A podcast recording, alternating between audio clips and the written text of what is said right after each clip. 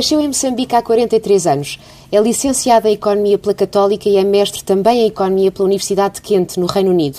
Transitou da ERSO, o regulador do setor da energia, onde esteve 12 anos, para o governo. Desde 2012 é responsável pela gestão das tensas relações com as petrolíferas e as energéticas. Artur Trindade é o secretário de Estado da Energia. Boa tarde. Olá, muito boa tarde. boa tarde. Vamos começar precisamente por um tema polémico, neste caso envolve as petrolíferas.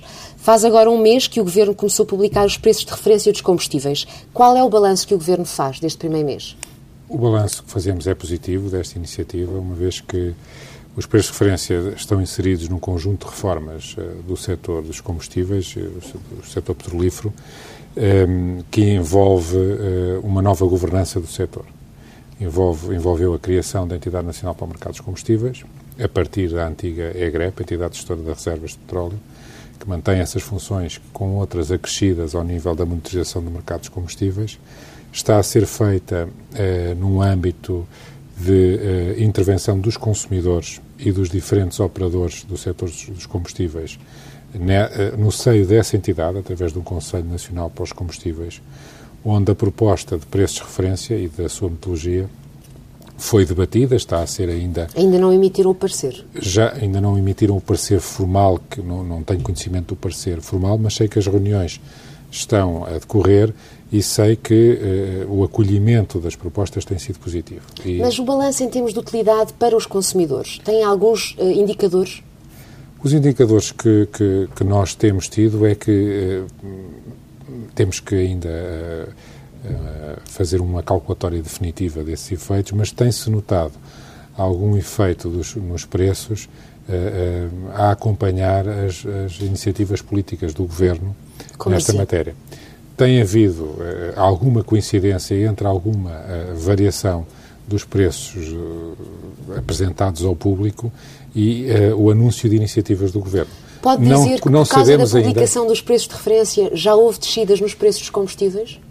Nós, nós, é muito difícil provar o contrafactual dessa afirmação. Só com o passar do tempo, mas será possível depois fazer análises até de natureza econométrica, para tentar perceber se uh, os, os, ganhos de comercialização, os, os gastos com as margens de comercialização, que são a diferença entre o custo uh, dos combustíveis no mercado grossista, padronizado pela metodologia que foi referida, e o preço que depois é vendido ao cliente final, uh, se diminuiu ou se aumentou. É que a verdade é que o preço do petróleo também está, tem estado a cair e, portanto, o preço dos combustíveis pode baixar fruto dessa redução dos preços do, do petróleo, não é? Claro. E não pela publicação claro. dos preços de referência. Por isso é que é preciso distância para fazer a avaliação dos impactos das diferentes medidas que foram tomadas.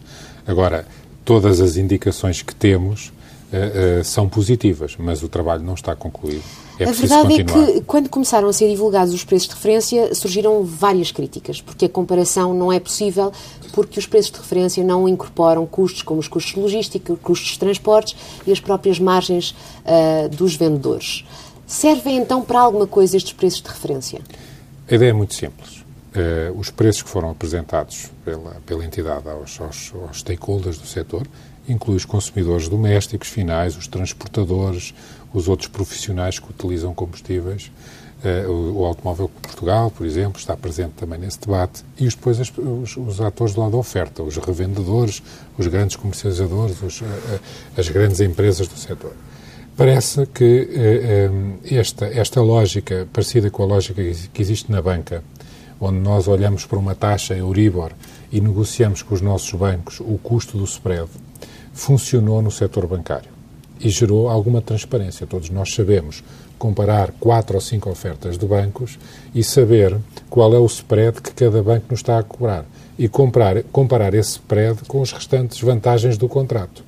Isso funcionou. O preço de referência, no fundo, eh, eh, ajuda-nos a calcular qual é o spread que cada eh, fornecedor nos está a vender. É muito fácil, é simplesmente calcular a diferença entre o preço de referência e o preço final. Mas isto começou a ser aplicado em novembro, eh, eh, estamos no início. Agora, posso lhe dizer que caso continuem eh, a ser manifestadas pelos consumidores uma preferência pelo um preço de referência total, retalhista, não deixaremos de publicar, não custa nada.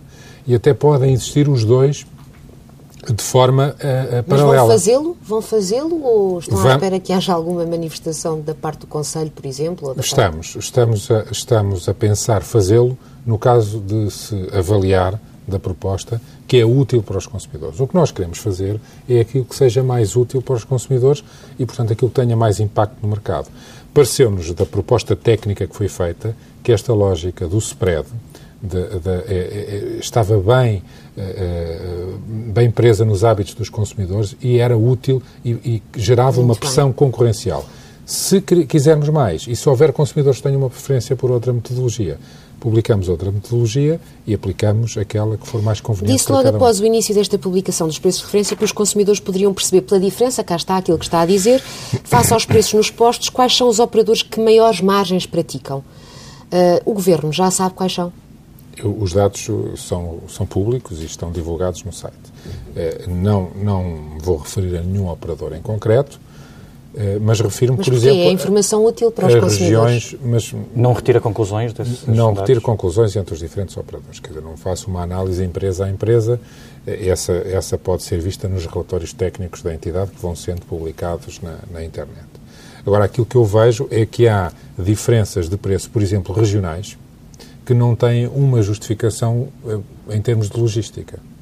Por, por exemplo? exemplo? Por exemplo, há regiões que, que, que, que têm preços mais baixos eh, e, que, eh, e cuja diferença de, de, para os, os, centros de distribuição não é maior, cuja distância para os centros de distribuição não é maior e o inverso é também verdadeiro. Por exemplo, a região de Setúbal é muito próximo de Lisboa e tem preços muito altos. E o Governo pode fazer alguma coisa para tentar Uh... A primeira situação é denunciar estes aspectos aos consumidores. Por exemplo, a região de Aveiro é a que apresenta preços mais baixos.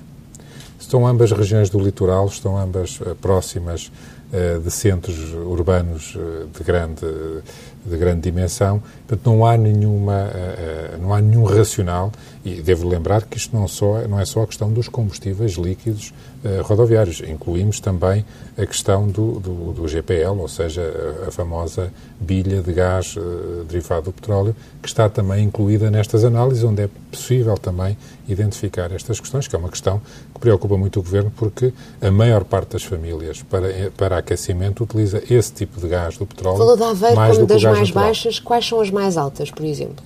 Setúbal, por exemplo, é uma das regiões mais altas, mas o, o relatório está uh, dividido por distritos e uh, onde se apresenta uh, não só o preço nessa região, mas também o diferencial de preço da amostra. Mas se não encontra esse racional, como é que explica essas diferenças? Não, isto tem, tem a ver com muitas coisas, porque uh, uh, um, um, dos aspectos que, que, que, acontece é que nas regiões onde se instala uma maior concorrência por preço, os operadores de mercado dessas regiões reagem também com o preço. Noutras regiões a concorrência é pelo serviço ou é pela comodidade do, da, da, da, localização do posto de combustível, ou é pelo facto de estar aberto 24 horas, ou é por ter determinados meios de pagamento face a outros. Portanto, a, a, a forma como em cada local a concorrência e os operadores a, eh, eh, se posicionam vai afetar o preço final mostrado.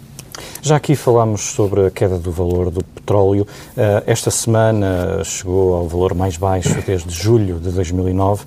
Ehm, com as fortes quedas dos preços de referência internacionais, é razoável que os consumidores se, queixem, se questionem quanto ao ritmo da descida eh, dos preços dos combustíveis em Portugal.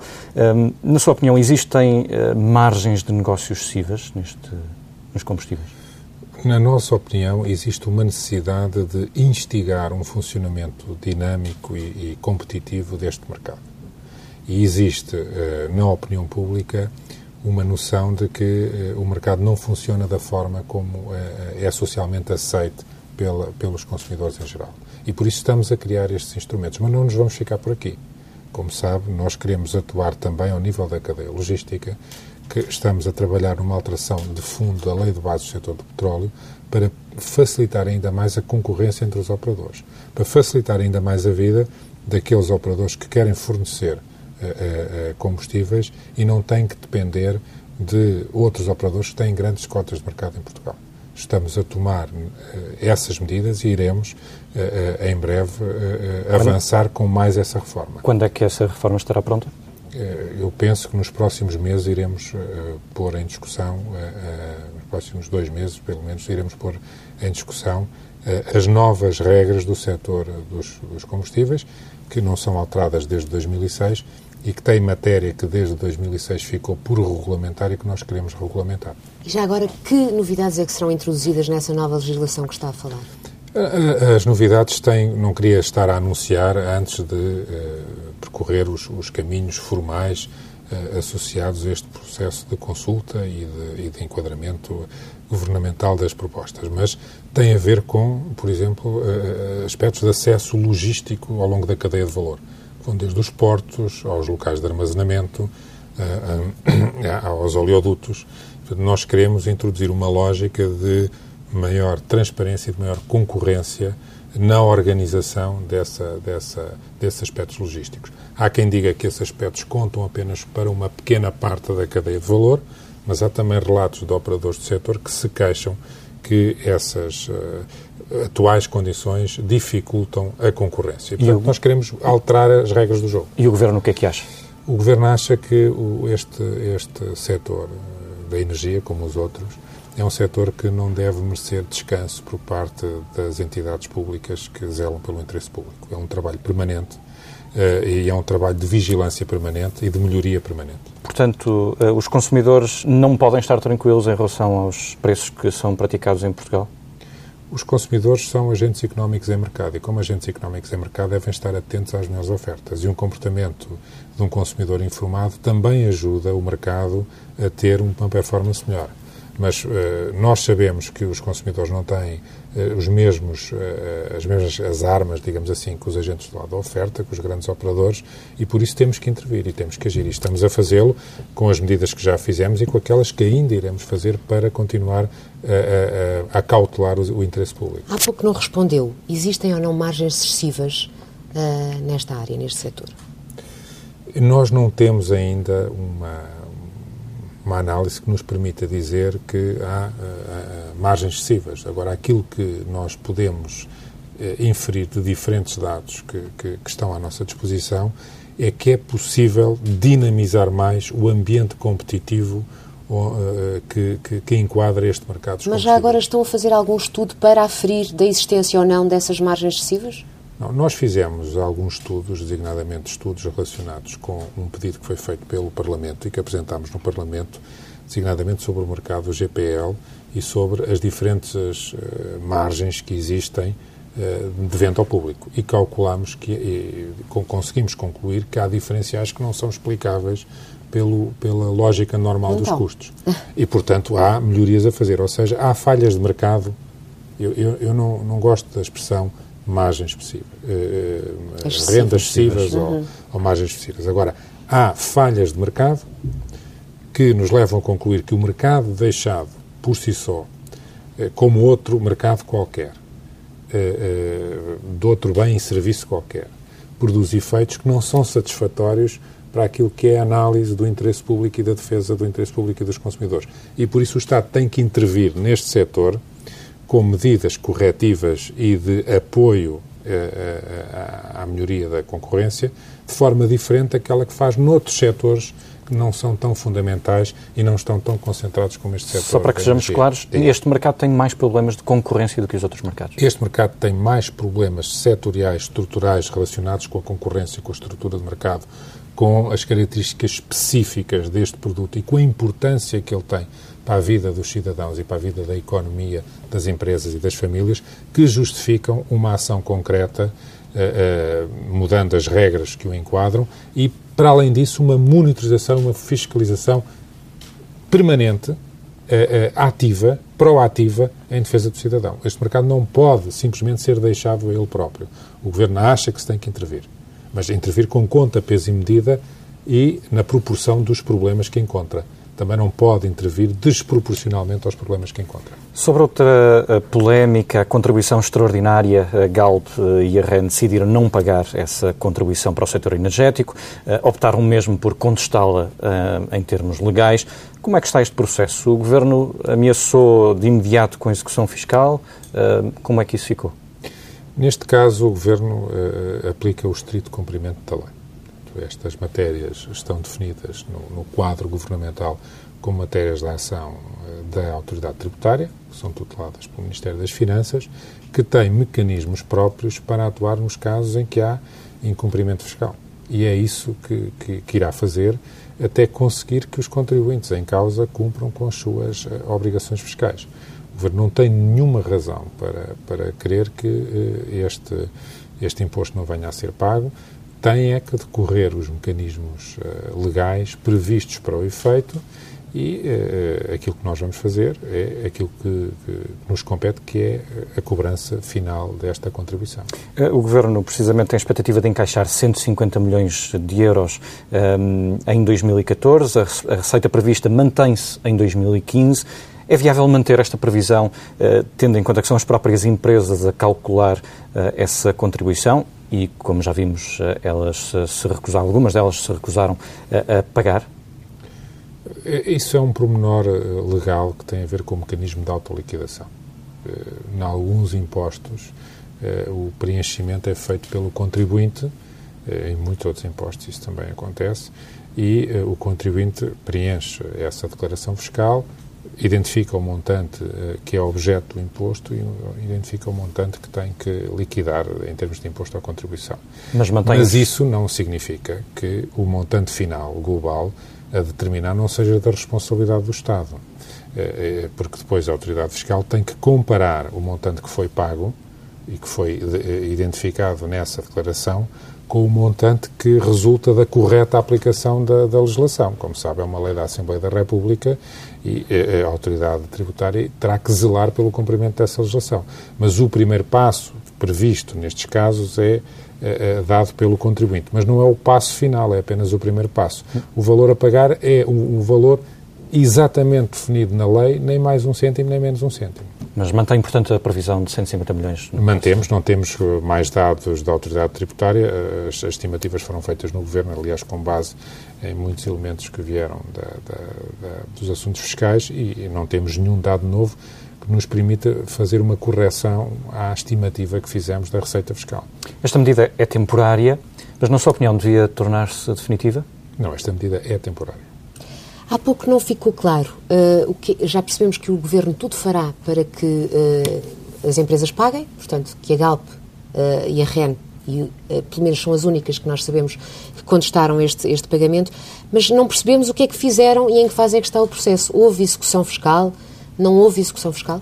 Olha, como sabe, eu não, não tenho a tutela da autoridade tributária, não conheço os detalhes associados ao processo de liquidação fiscal e em que fase é que estão.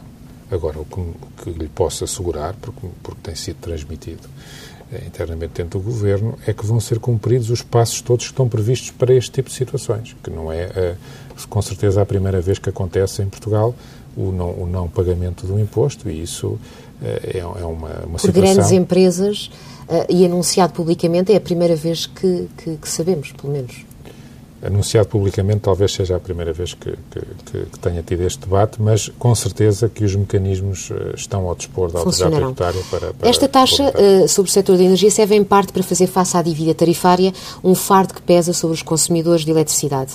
Este ano ronda aos 5 mil milhões de euros, ainda está previsto um aumento em 2015 e uma diminuição a partir de 2016. Se a evolução não for a prevista, o Governo admite impor medidas adicionais para as empresas do setor? Bem, esta, esta taxa não serve exatamente para fazer uma face parte, à dívida uma tarifária. parte da cerca receita. de um terço, não é? Sim, cerca de um terço irá ser canalizada para aí, é, uma vez também que é, é, esse, esse pagamento visa minimizar alguns efeitos que a existência desta taxa possa ter no processo de resolução dessa dívida tarifária.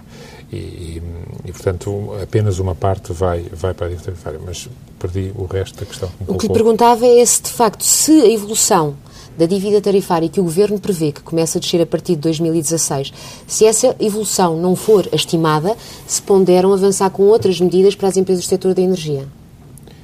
O, em primeiro lugar, o Governo não tem nenhuma, uh, neste momento, nenhum dado que o leve a crer que o Plano de Sustentabilidade do Sistema Elétrico Nacional não é aquele que está calendarizado. Achamos que vamos conseguir eh, fazê-lo, implementá-lo. Obviamente, no caso de haver eh, a necessidade de medidas adicionais, elas terão que ser tomadas. Mas devo-lhe devo dizer que temos uma confiança forte nas, nas, diferentes projeções que temos e consideramos que o setor é sustentável com as medidas que estão identificadas e que estão a ser implementadas, que, como sabe, não estão ainda todas totalmente implementadas, algumas têm uma complexidade técnica adicional, mas que o conjunto de medidas que foi definido permite atingir uh, os objetivos e não teremos necessidade de medidas adicionais. Mais um dossiê polémico uh, é o costume no setor da energia das rendas excessivas, uh, aquele esquema de remuneração garantida a algumas empresas do setor que deve terminar daqui a 13 anos. A OCDE ainda não está satisfeita, quer que Portugal antecipe o fim dessas rendas, o próprio FMI também já falou nisso depois do fim do, já depois do fim do resgate. O Governo reconhece que seria possível antecipar o fim destas rendas ou não é de todo possível? Bem, o que, quando se fala de rendas excessivas, eh, é uma expressão que é incorreta. O que nós temos, eh, em, algum lado, em alguns casos, temos custos excessivos e eh, alguns desses custos excessivos tinham uma remuneração eh, desadequada face ao perfil de risco de alguns desses eh, investimentos ou ativos. Nós corrigimos a parte que estava em excesso em termos de remuneração. Mas é diferente ter remuneração em excesso eh, de ter custos em excesso uma parte dos problemas que nós temos resulta do facto de uh, se ter eh, incentivado o investimento na produção de energia em, uh, numa dose superior àquela que a nossa procura justifica. E isso foi feito através da ação dos diferentes governos que uh, promoveram diferentes iniciativas e sistemas de incentivos. Quando nós olhamos para esses custos, nós podemos considerar que aquilo que temos que suportar para pagar esses, esses investimentos, para pagar esses investimentos, tem um custo unitário elevado, dada a dimensão do nosso sistema. Isso é uma dimensão de análise. Outra coisa é dizer que os produtores estão a receber demais. É uma coisa diferente. Portanto, uma seria uma renda excessiva, outra não é uma renda excessiva, é apenas um custo excessivo. Isto é uma questão técnica, mas é importante clarificar certo. para o setor, para os acionistas e para as pessoas que estão a verificar, esta, estão, estão a ver o programa. Ora, quando nós temos um problema de custos, nós temos que tentar diluir o, o custo por um, uma, uma, uma, quantidade de procura superior.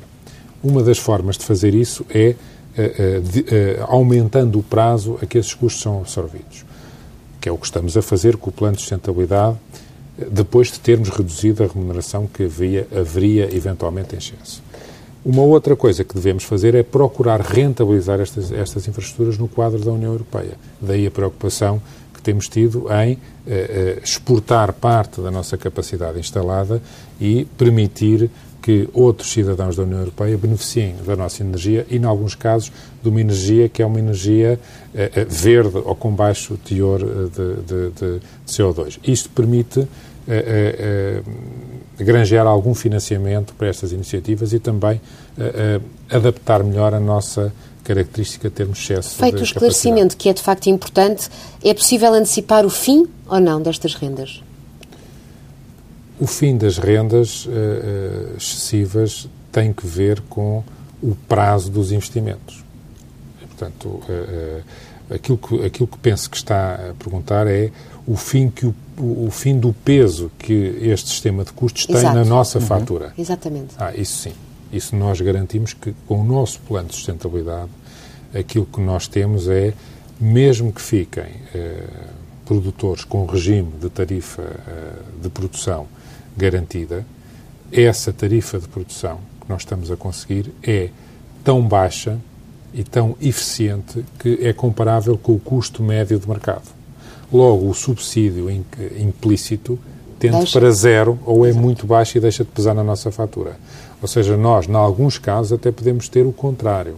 Podemos ter um abaixamento da nossa fatura de energia pelo facto de termos uh, engajadas no nosso sistema tarifário uma produção em regime especial, por exemplo, de energia renovável, com um custo até mais baixo do que o custo médio de produção em regime de mercado. Mas em quantos anos é que acha que seria possível uh, antecipar? O, no, o, nosso plano de sustentabilidade uh, uh, visa exatamente isso. A partir de 2020 desaparece a questão da, da, do, do, da absorção do déficit tarifário. E o que é que é o déficit tarifário? É esta desadequação entre os custos e as receitas do sistema. Que depois vai-se mandar a dívida. Claro, e que depois soma a dívida. Ao resolver e absorver este problema, uh, aquilo que está hoje definido absorve-se naturalmente e deixa de pesar nos consumidores. Agora, ninguém nos pode livrar é de, se, é de se virem novamente a tomar decisões erradas.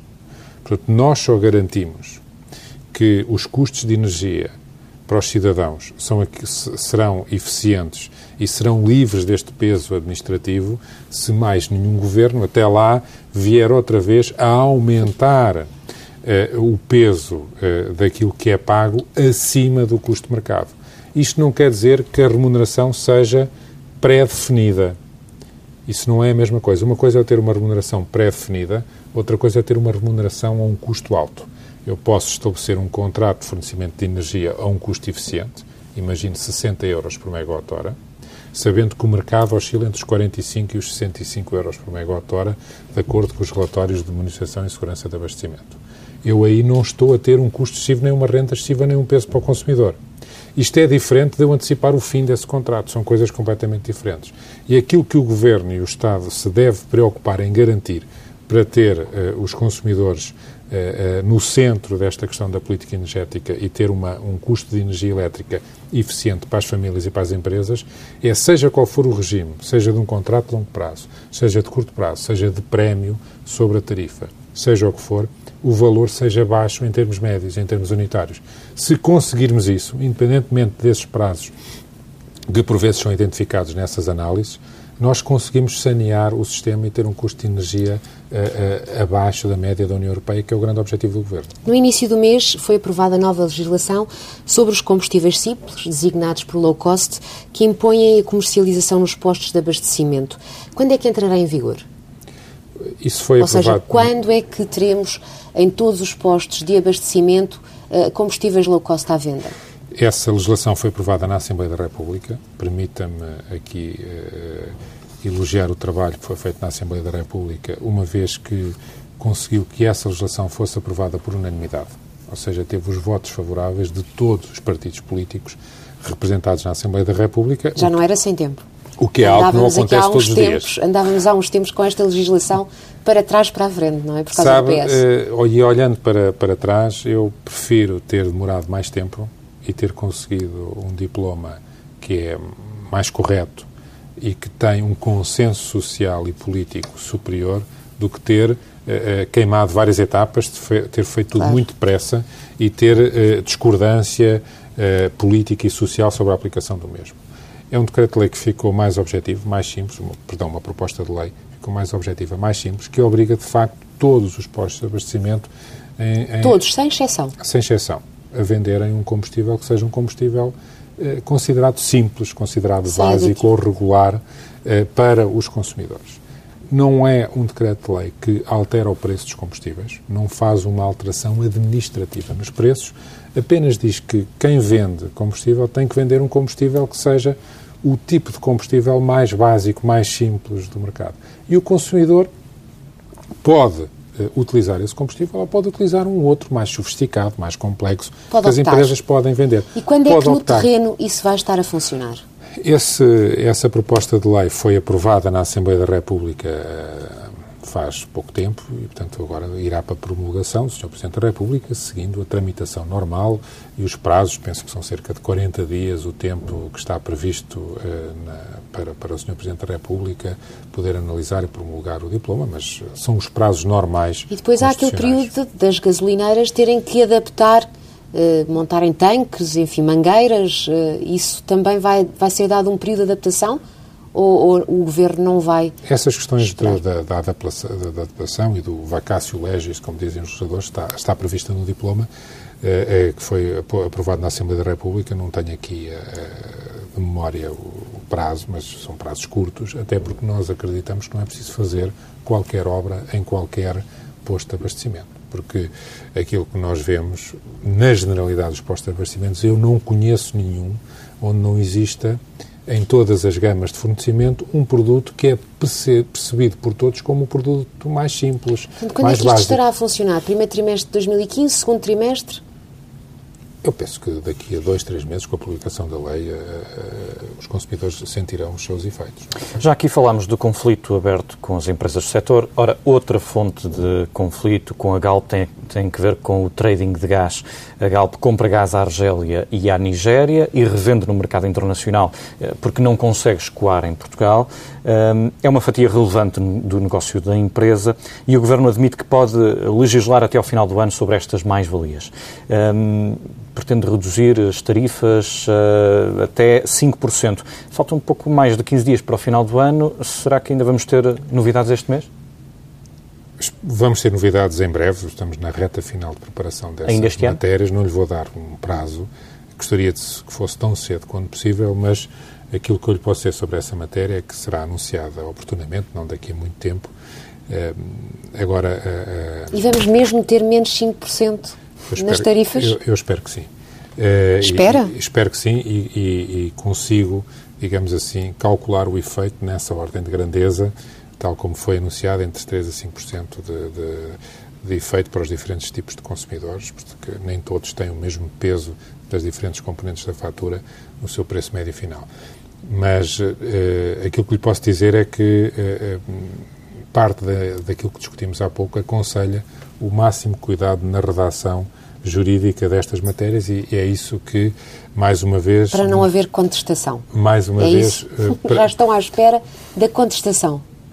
Sabe, a contestação numa sociedade democrática não deve ser algo que assusta as pessoas. Eh, o que temos que estar é convictos de que tomamos as melhores decisões com o melhor aconselhamento técnico e jurídico possível para que elas sejam eficazes num, num, prazo mais ou menos curto, mas que sejam eficazes e produzam os efeitos desejados. Mas o Governo vai uh, negociar com a GAL, por exemplo, antes de avançar para, para este processo legislativo? O Governo não se trata de negociar ou deixar de negociar. O que o Governo está a fazer é uh, a implementação de uma medida que anunciou, que tem algumas dificuldades do ponto de vista técnico, que, que, que exigem a ponderação de diferentes aspectos, irá uh, implementar essa medida em benefício de todos os consumidores e ao, e ao percorrer esse caminho legislativo está, obviamente, sempre aberto ao diálogo e a ouvir sugestões por parte dos operadores relevantes sobre essa matéria. Quanto é que a Galp pode perder com esta medida? Ou, pondo de outra forma, quanto é que os contribuintes podem, uh, os consumidores podem ganhar? Olha, os consumidores poderão ganhar algo que, que uh, tal como foi anunciado, pode, em alguns tipos de consumidores, chegar até 5% do preço que pagam com o gás natural com a, com a, com a implementação destas, destas medidas. Mas qu quantos milhões é que a Galp pode perder com esta medida? Não, não vou avançar com números nesta, nesta fase. Mas as Mas contas estão feitas. Números... É claro que as contas existem, não vou estar aqui a avançar com números de... de... Pelo menos a ordem de grandeza. Não vou avançar. Sabe, as empresas são cotadas, sente-se nestas suas respostas que já houve negociações com a Galp e que também já está à parte que pode uh, vir a ter uma oposição muito forte uh, da, da Galp. Pode-nos explicar melhor o que, é que, uh, o que é que aconteceu na preparação desta legislação? Esta legislação. Vamos Os contactos ver. que existiram, as negociações que existiram. Não, não, não, não vou uh, falar sobre esse tipo de detalhes do, do, da preparação do processo legislativo. Aquilo que eu lhe posso dizer é que a informação eh, necessária para fazer estes cálculos e para aplicar este tipo de medidas, às vezes é informação que não está totalmente disponível, que é preciso eh, obter essa informação, é preciso, eh, em alguns casos, solicitar essa informação aos diferentes operadores. E depois é preciso pedir diferentes pareceres e análises técnicas para poder calcular com precisão com rigor e com respeito por todos os interesses, porque o, Governo, de facto, defende os consumidores e defende o interesse público, mas também eh, inclui no interesse público o interesse de todas as empresas, incluindo as empresas que, que salientou. Portanto, eh, há uma preocupação em eh, definir um, montantes e, e, e regras de aplicação destas, destas decisões que sejam justas tendo em conta a apreciação global de todo o interesse. O Governo não teme que o facto de abranger contratos entre 2006 e 2012, portanto, uh, prever uma retroatividade, não teme que seja ilegal? Por prever esses contratos antigos? Repare, uh, uh, o Governo não diz que, se, que, são contratos antigos nem que é nenhuma retroatividade. Esta questão, o Governo nunca referiu isso. É? Quem referiu isso, penso que foram as empresas uh, tentando dizer que essa era a postura do Governo. O Portanto, governo... desmente que haja essa retroatividade. Não é uma questão de haver retroatividade. A questão que foi referida quando se anunciaram essas medidas tem a ver com a evolução no tempo, incluindo no presente, daquilo que tem sido o processo legislativo. Como sabe, uh, uh, o processo legislativo, uh, desde 2006, separou alguns aspectos contratuais, repartindo benefícios, custos e riscos, de uma tal forma que ainda hoje incidem sobre a fatura do, dos, dos, dos, dos, diferentes consumidores de gás natural em Portugal. Se nós alterarmos, continuarmos a alterar essas regras, nós temos que olhar para o presente, para o passado e para o futuro não se trata de retroatividade, trata-se apenas de, eh, digamos, equilibrar eh, eh, os diferentes efeitos de medidas tomadas pelo próprio Governo em 2006. Uhum. O mercado de eletricidade está em processo de liberalização. Atravessamos um período de transição em que os consumidores têm de escolher entre os diferentes operadores até daqui a um ano. Eh, mas neste momento, 46% dos consumidores, eh, cerca de 3 milhões de consumidores, ainda têm tarifa regulada. Por que é que ainda há tantos consumidores no mercado regulado, na sua opinião? Olha, eu devo-lhe dizer que eh, o processo de liberalização tem estado a correr com na nossa opinião, de forma, de forma bem sucedida. Nós temos estado a assistir a um grau de uh, saída para o mercado, não só em número de consumidores, que é importante, mas também em volume de energia. O que é que tem estado a acontecer? Os consumidores maiores acabam por sair mais rapidamente. Porquê? Porque o peso das poupanças que vão obter no mercado na sua fatura de energia é mais significativo. E, por outro lado, as ofertas comerciais que aparecem para estes, para estes clientes são muito mais significativas. E, portanto, nós temos... Portanto, o problema centra sobretudo nos pequenos consumidores? Não é um problema, é natural que demore mais tempo. E o que, é que, o que, é que E não ganhamos nada, e não ganhamos nada em uh, alterar os ritmos naturais de funcionamento dessa, desse processo. E o que é que acontecerá se daqui a um ano uh, ainda houver cerca de 2 milhões de consumidores fora do mercado livre, que é o que, enfim, uh, há um ritmo de cerca de 100 mil famílias que estão a transitar para o, para, para o mercado livre. O que é que acontece se chegarmos a dezembro de 2015 e houver 2 milhões de pessoas ainda fora do mercado livre? Teremos que adaptar os calendários por forma a respeitar o ritmo a que as pessoas estão dispostas a seguir. Prolongar então o Nós não vamos tratar mal as pessoas só porque não tiveram tempo de mudar de fornecedor. Portanto, admite é um adiar governo, outra vez o não período de transição. a punir os cidadãos que não tiveram uh, tempo para fazer essas, essas medidas. Agora, dizemos aos cidadãos que quanto mais cedo mudarem de fornecedor, mais cedo vão beneficiar dessas vantagens. Eh, só mais uma questão em relação a esta liberalização. Neste momento, apesar de haver eh, vários operadores no mercado, a EDP Comercial tem uma cota de clientes no mercado livre de 85%. Reconhece que este mercado ainda é pouco concorrencial? Eu reconheço que este mercado tem que ser vigiado uh, de perto e tem que ser continuamente monitorizado e que nós nunca podemos baixar o nível de vigilância e nunca nos podemos dar por satisfeitos. Aliás, com estes mercados de energia, a minha conclusão, e aquilo que vos digo é sempre o mesmo, o, o, as entidades uh, públicas que, que, zelam pelo bom funcionamento dos mercados nunca se podem dar como uh, uh, o trabalho por terminado. Admite intervir neste mercado livre da eletricidade se estes valores se mantiverem daqui a uns tempos? Não, eu até acho que os dados do mercado de eletricidade, em termos de cotas de mercado, são muito mais eh, positivos do que os do gás. Eh, o grau de concentração na eletricidade é inferior ao do gás, por exemplo. Para concluir, porque estamos quase no fim do tempo, na altura da privatização da EDP, a China Tree Gorges disse que queria fazer os maiores esforços para construir em Portugal uma fábrica de aerogeradores, um projeto que ficou parado por causa da crise. Agora que a economia dá sinais de alguma recuperação, o Governo pensa retomar o diálogo com o acionista da EDP por causa deste investimento? Para o Governo, uh, aquilo que faz é cumprir as, aquilo que está nos contratos de, de, de, investimento por parte das empresas que concorreram às privatizações, mas uh, só pode almejar que existam projetos que sejam rentáveis por si, não pode obrigar uma empresa a fazer um projeto que seja perdedor em termos de, de, dinheiro. Ainda não é o momento.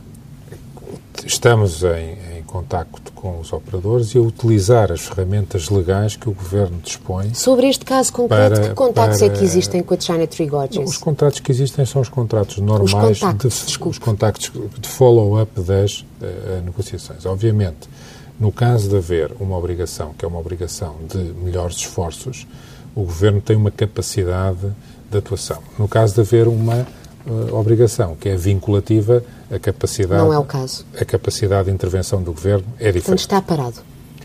Não está parado, nem deixa de estar, continuamos a olhar para essa questão, mas uh, considerando sempre que o Governo não irá forçar nenhum investimento que não seja, uh, que não faça sentido do ponto de vista económico, porque isso é distorcer o funcionamento normal da economia. O Governo não faz isso.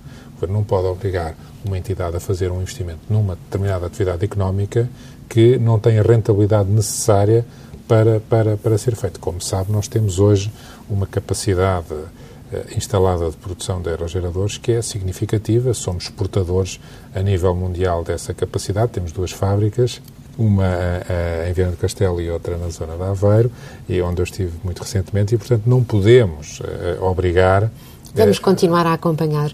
Muito obrigada e até breve. Muito obrigado. Obrigado.